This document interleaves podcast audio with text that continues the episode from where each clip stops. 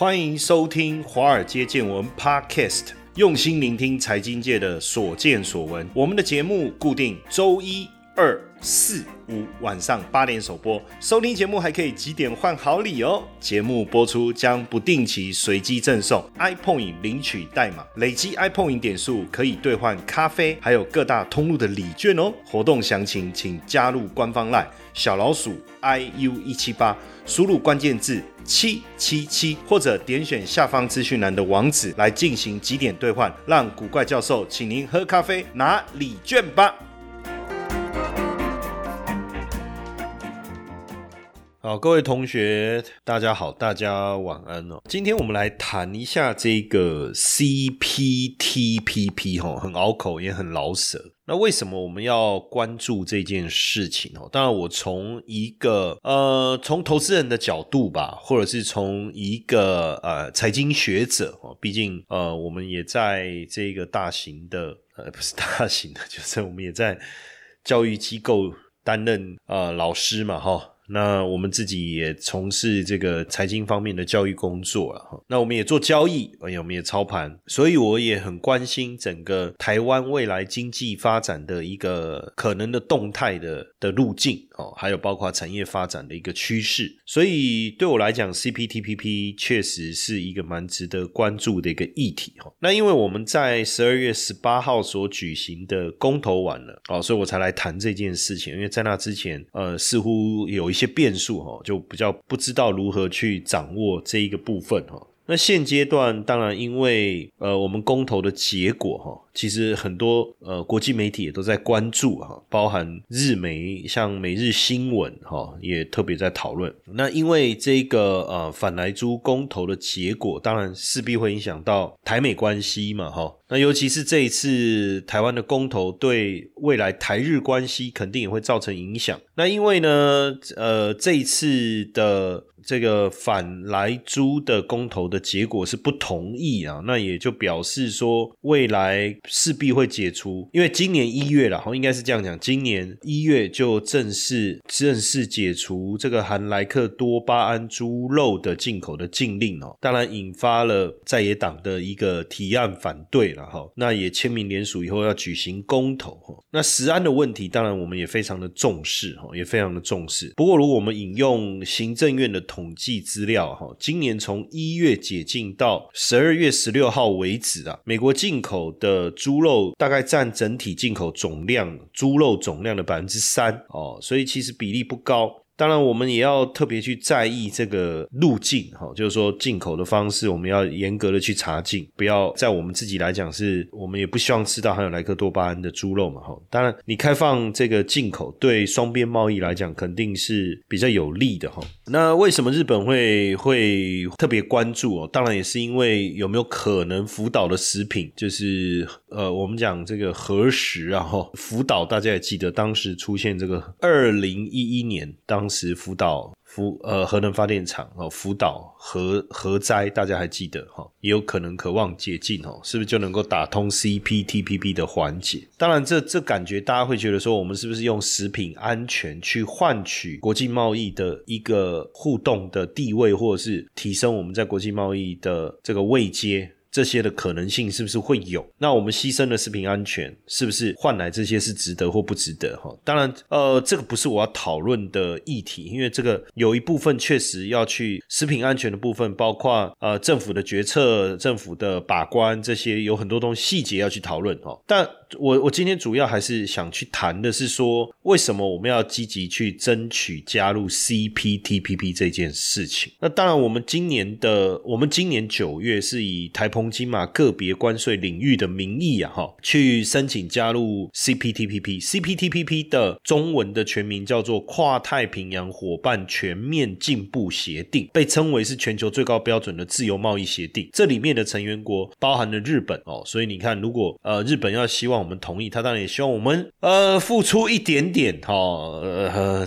就就我刚才讲，比如说何时开放进口之类的哈。那另外还有包括澳洲、汶莱、加拿大、智利、纽西兰、马来西亚、墨西哥、秘鲁、新加坡跟越南有十一个会员国哈。那大家会觉得说，那问题是你开放美国来出进口，美国又不在这十一个会员国当中，那为什么要开放到进口？这个等一下我们会再讨论哦。那现阶段当然大家呃也，比如说日本，他们也积极的在讨论说，如果台湾加入 CPTPP，是不是能够提升台日同盟的一个效率？那当然也就代表就是说，台湾加入这个 CPTPP 有它的一个迫切性以及它的重要性哦，它的迫切性以及重要性。那台湾长期以来出口产品到 CPTPP 这些东协国家，一直存在着不公平竞争的问题。比如说，台湾出口到越南的纺织品呢，要面临十五趴的关税，可是日本跟韩国哦是是零关税。哦，那加工食品我们面临的是百分之六到百分之二十不等的关税，可是 CPTPP 的会员国对于加工食品开始降税，所以自然而然就对我们的业者就会产生排挤的效果，这是肯定的，对不对？那过去数十年来，台湾很简单，就是因为两岸的关系，所以你很难打进这种呃双边也好哦，或者是多边的个贸易协议也好，确实有它的困难，那也就造成了台湾在产业结构上非常严重的失衡。我之前在。也也跟大家分享过啊，台湾的半导体产业的产值占我们整个 GDP 百分之六十。如果以股票市场来讲，我们百分之七十的资金都投入在电子资讯这些产品。为什么？因为目前我们的出口产品是集中在电子资讯这些零关税的产品身上。呃，两千年哦，两千年。那时候是百分之三十，到二零二零年四十七，所以高度集中啊，哦，高度集中。当然你说这很好啊，你看带动了我们 GDP 的成长，哦，经济的发展。可是呢，像其他像纺织啦、机械这些行业，其实都在衰退哦。所以如果呃你要解决排除这些不公平的出口关税的障碍，唯一的解方就是双边的 FTA 哦，或者是多边的 CPTPP。那尤其是 CPTPP，我刚才念的是一个会。国里面目前没有中国大陆，所以照道理阻碍应该是相对会比较低，所以我们在这个时候是我们一个呃台湾经济发展当中非常重要的一课哈。我们透过加入 CPTPP 还有什么好处？当然可以推动我们国内法规制度了，来更现代化。为什么呢？实际上很多事情是这样，没有人检视的时候，你不见得能够呃给予一个非常完善的一个制度。因为没有人高度的检视嘛，那因为呃 CPTPP 呢加入以后，在法规制度上，其实他们是对于政府呢是有一个呃效能明确的要求，希望能够提高政府的行政措施，让更为透明化，然后避免这个法规制度来干扰，所以也就是希望政府不要对经济市场有过多的干预啦，让整个产业能够自由的一个发展哦。那所以如果你看我们在二零零二年的时候啊，我们是。加入 WTO 那时候，我们才针对整个法规制度啦，包括政府体制的要求，就是特别的高度的检视哈。可是你看，这二十年来，其实我们都没有再有一个比较大规模的体制的一个改造。所以，如果能够加入 CPTPP，确实有机会透过经贸组织，然后透过外力，再让政府整体升级，让国内的法规制度更为现代化。其实，韩国在一九九七年亚洲金融风暴，我不知道大家有没有看过相关的电影。其实当时整个韩国。被打到谷底哈，可为什么他可以很快的爬起来？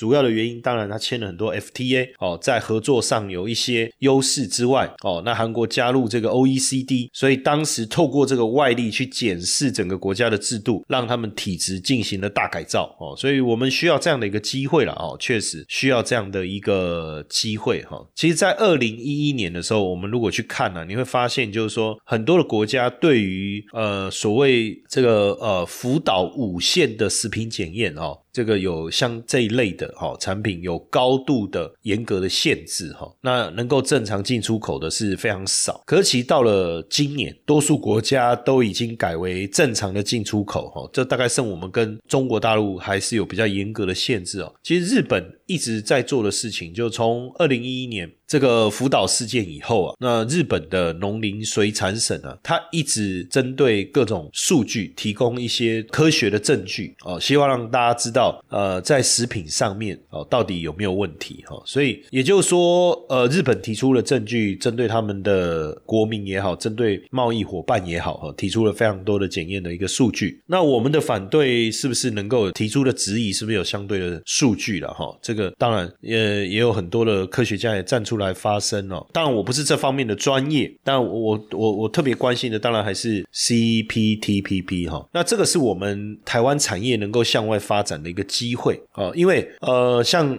原本的 TPP 少了美国以后，就另外组了这个叫 CPTPP。那日本是当中的重要成员。如果我们能够跟日本之间有一个友好的态度，当然他支持我们的机会或是意愿就会更高嘛，哦，机会就会更高。实际上，整个呃 CPTPP 的会员国的人口规模大概是五亿，哦，占全球总人口的百分之七，GDP 呢是占全球的十三点一。占十三点一。我们如果从这一两年来去看，我们跟 CPTPP 的成员双边的出口贸易的总额来看。是占了将近二十四点五哦，将近二十四点五，所以其实我们跟 CPTPP 的成员之间呢的关系是相当相当的紧密的，所以尤其是日本哦，日本占我们的贸易总额的比例啊，出口跟进口全部加总起来是高达十点八，这是二零一八年的资料了哈。新加坡是四点一四，马来西亚是三点一九，越南是二点三三，澳大利亚也有二点一一哦，那其他像加拿大。墨西哥、智利、纽西兰跟秘鲁跟汶莱是不到百分之一，但整体加总起来，哈，加总起来其实占了这个二十四点四七，哦，那出口的部分是占二十一点二九，进口的部分占二十八点二，其实这个比例是相当的高的，哦，相当高的。那因为这一次，当然，呃，新成员加入的条件有放宽哦，程序也比较简化，所以对我们来讲，确实要把握这个机会，因为毕竟我们跟这个他们的这个成员国之间。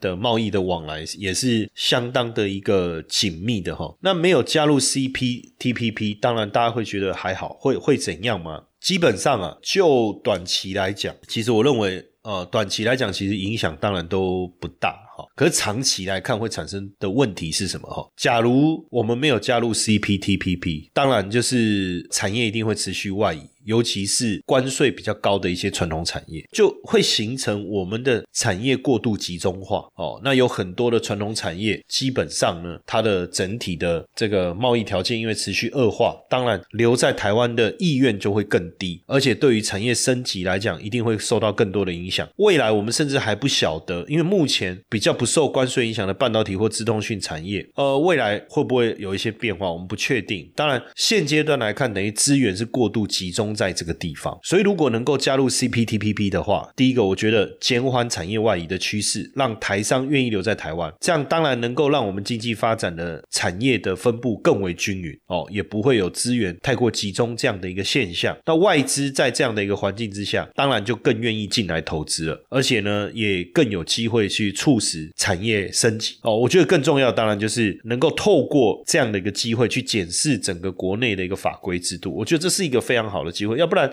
没有没有诱因呐，哦，没有诱因呐，没有诱因呐，就变你只能怎么讲，就是被动的等待整个制度的更新跟升级哈。对于呃交易，如果你一直还没有建立好一个系统的方法哦，我鼓励大家哦，是不是来参与我们的操盘领航员的培训哦？透过三个阶段的一个训练，以及波动交易的核心系统的一个交易方法，更有效率。的来帮助大家建立自己的交易系统，不但能够更轻松的去贴近市场的变化，不用花时间去看盘，然后做技术分析，去做这些所谓的总体经济分析、财务分析之外，也能够去克服人性不敢交易的这个心性。那邀请大家一起来参加我们的这个线上讲座，加入我们的官方赖小老鼠 iu 一七八。输入关键字八八八来报名参与，我相信会给大家带来很大的一个惊喜。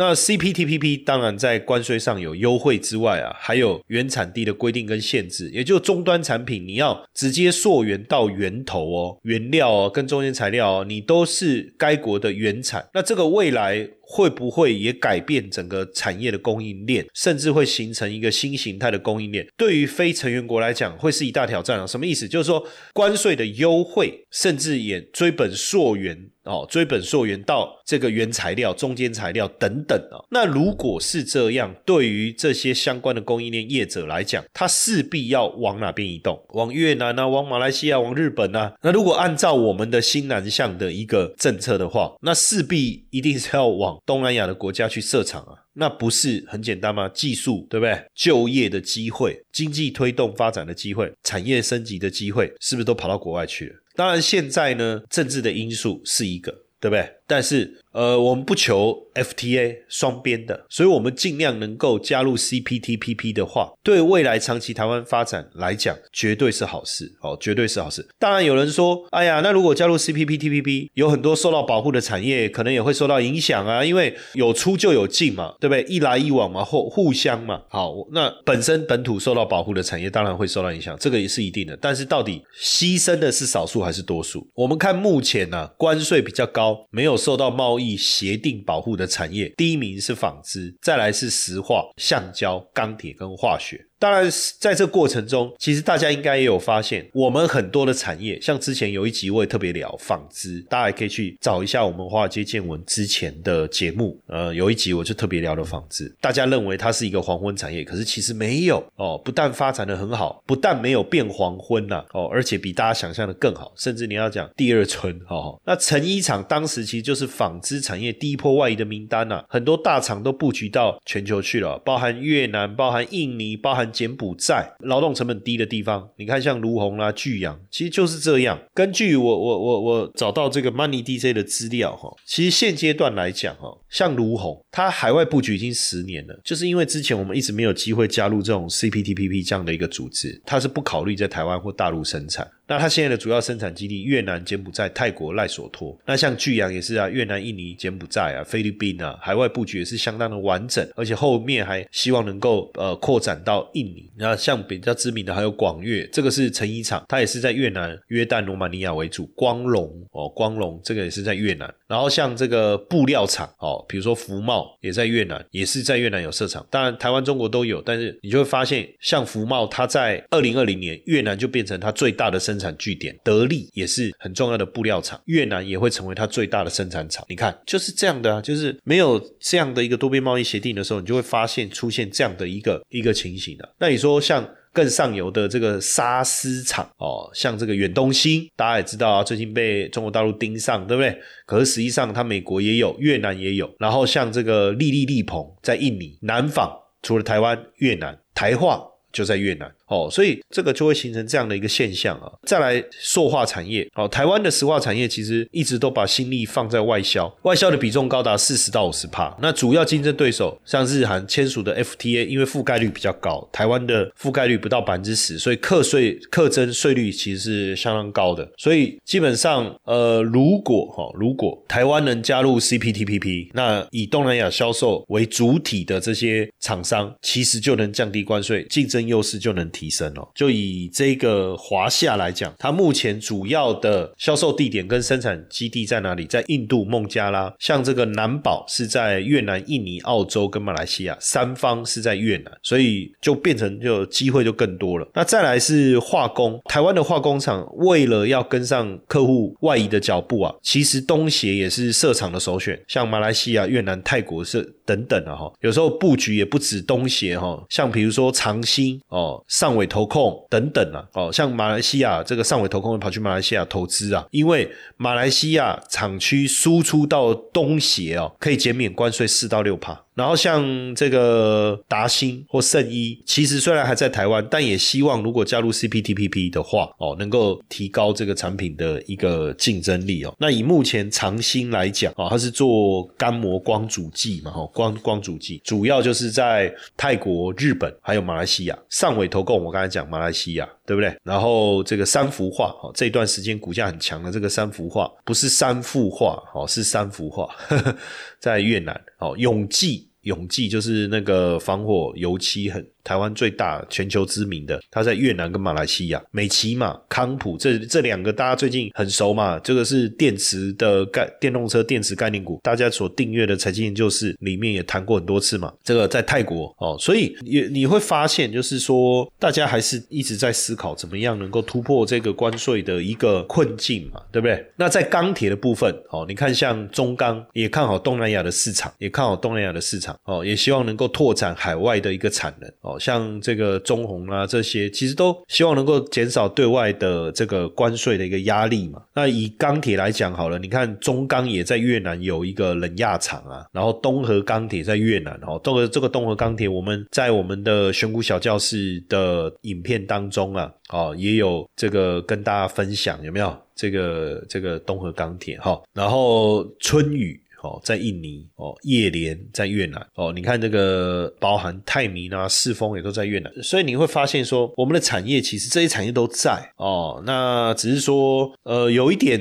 失衡呐哈，你很明显可以看得到，这个是很明显的失衡，就是产业外移的情况确实很严重。然后你看这个钢铁厂哦，这些其实有没有机会哦？就是当然我们也不希望说我们的产业只能做在地的生意哈。当然你说呃有一些，比如说。汽车产业哦，可能会受到影响，或者说工具机为主啊，比如说工具机产业，因为台湾、韩国、意大利的工具机竞争比较激烈嘛，哈，竞争上当然就跟韩国比还是比较不利了，哈。那有没有机会？那因为很多就直接在在这个中国大陆了，哈。那所以这个部分，我我倒觉得就是大家会觉得说，哎，不知道影响会是什么。主要是汽车啦，汽车，因为对加入 CPTPP 来讲，从我们刚才来看呢，大多数的。产业应该都还是利多，可是对汽车产业来讲，可能影响会比较大啊，影响会比较大。当然，现阶段还没有加入 CPTPP 的时候，台湾的厂商当然有它生存的方式，可是我觉得不代表这样的方式对台湾长期来讲是好的。比如说，第一个，当然它就全球布局，全球布局看起来是好的，是一个对厂商来讲是一个降低风险的方法。可是对台湾来讲，当然就变成产业出走，而没有让它更。留在台湾嘛？这个是第一个，第二个往高端的产品发展，当然找出竞争的基点，这个也是过去我们的纺织业所在做的一个事情哦，也也当然带动了我们的这个纺织的产品能够算是独步全球哦，一个也重要原因，也不是不见得不好。那当然另外一个就透过制造智慧制造的方式来抵抗成本的压力，等于说大家找到了生存的方法。当然，你如果能够加入 CPTPP，又在我们有这样子的优势之下哦，优势之下，其实。还是一个很好的一个机会了。其实我在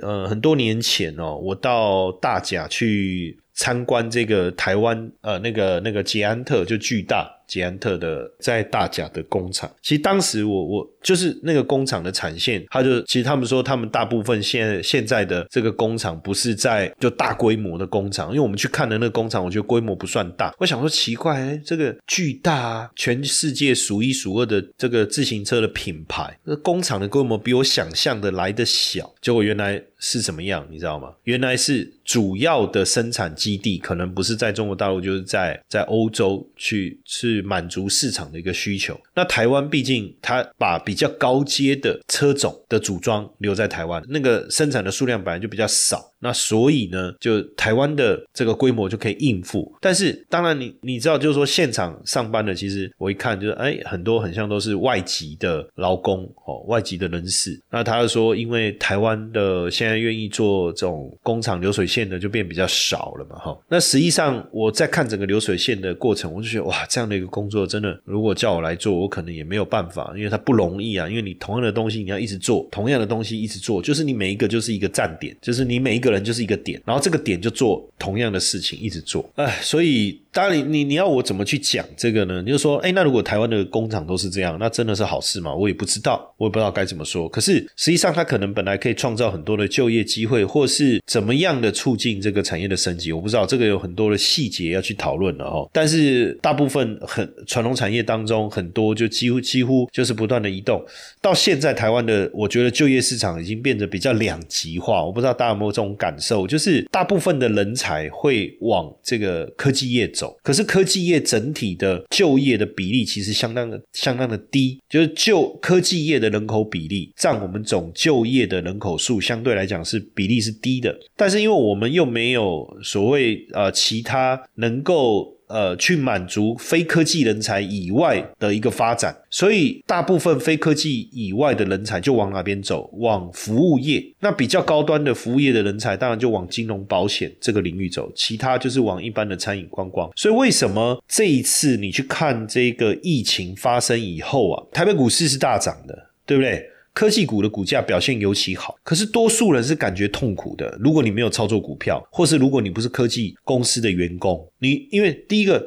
服务业很多都受到冲击啊。其实有时候我在路上啊，看到红绿灯啊，你到那一天啊，我我我我要拿手机去修理，我就走到那个呃南山微风，然后刚好经过那个人行道啊，实际上人行道是。呃，不能骑摩托车，我就看到两台摩托车，好，一台是橘后面背橘色的箱子，一台后面背绿色的箱子，好，大家应该知道我在讲什么。然后呢，呃，等红绿灯的时候，哦，就这样放眼望过去，一排摩托车，通通都是后面有背一个箱子的。然后我还看到有一对情侣，你知道很恩爱，一个年轻的小男生载一个他女朋友，后面也是一个箱子。哎，是粉红色的，好像有现在有三种颜色嘛，哈，绿色、粉红色、橘色这样啊。有时候我要进公司的时候啊，会经过，因为公司附近有一些咖啡店什么的，好像比较知名的一些牌子上，就看到有有一些同颜色的，哈，就是箱子同颜色的，大家就聚在那边聊天这样。然后你就会发现说，现在台湾难道除了科技业以外，哦，你能做的工作难道就是这个这个外送员吗？哦，感觉我的感觉啦，我的感觉是这样哦。那我我也不是说说做外送员有什么不好，但是平心而论，确实他是比较没有技术门槛的工作嘛，对不对？所以我还是觉得说，一个国家的一个产业发展，应该还是要能够有不同类型的，除了科技以外，也要能够有这个传统产业，然后能够均衡发展。当然，因为台湾特殊的地缘政治的一个问题，所以当然有它过去发展的历史背景的一些因素的一个干扰。所以，如果在这次公投之后，我们在这样的公投的结果之下，然后有机会。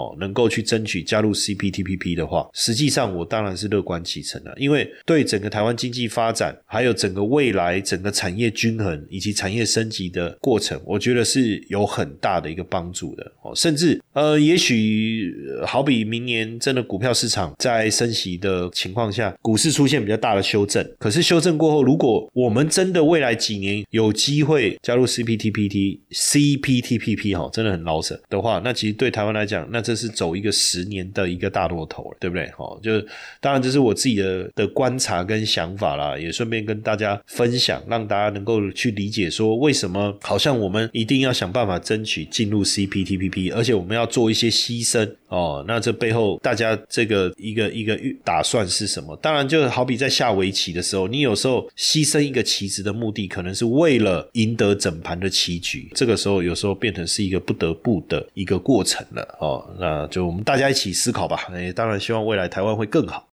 嗨，各位听众粉丝们，大家好！我们也感谢 Mr. Bus 邀请华尔街见闻来合作这一次的支持回馈计划。嗯，如果你喜欢我们的节目，而且愿意实际的啊来支持我们的华尔街见闻，大家可以直接变成我们华尔街见闻的 sponsor。你可以选择呢一天不到十四元的定期赞助方案，这个方案呢可以额外解锁更多的隐藏版的内容，提供给大家更深入的财经资讯。好。很多同学会说：“我就是喜欢古怪教授，我不要承诺，我不要回馈，我只要抖内。”好，没问题，没问题。那大家就可以选择我们制定的金额赞助方案，弹性支持，没有压力。那希望大大家持续支持我们的节目，那也不要错过我们的赞助回馈计划，因为大家的小小的支持，对我们华街见闻的团队啊是最大的鼓励。那详情可以点选资讯栏的赞助连结，立即下载 Mr. Box 成为我们的 sponsor，好不好？大家一起来支持我们。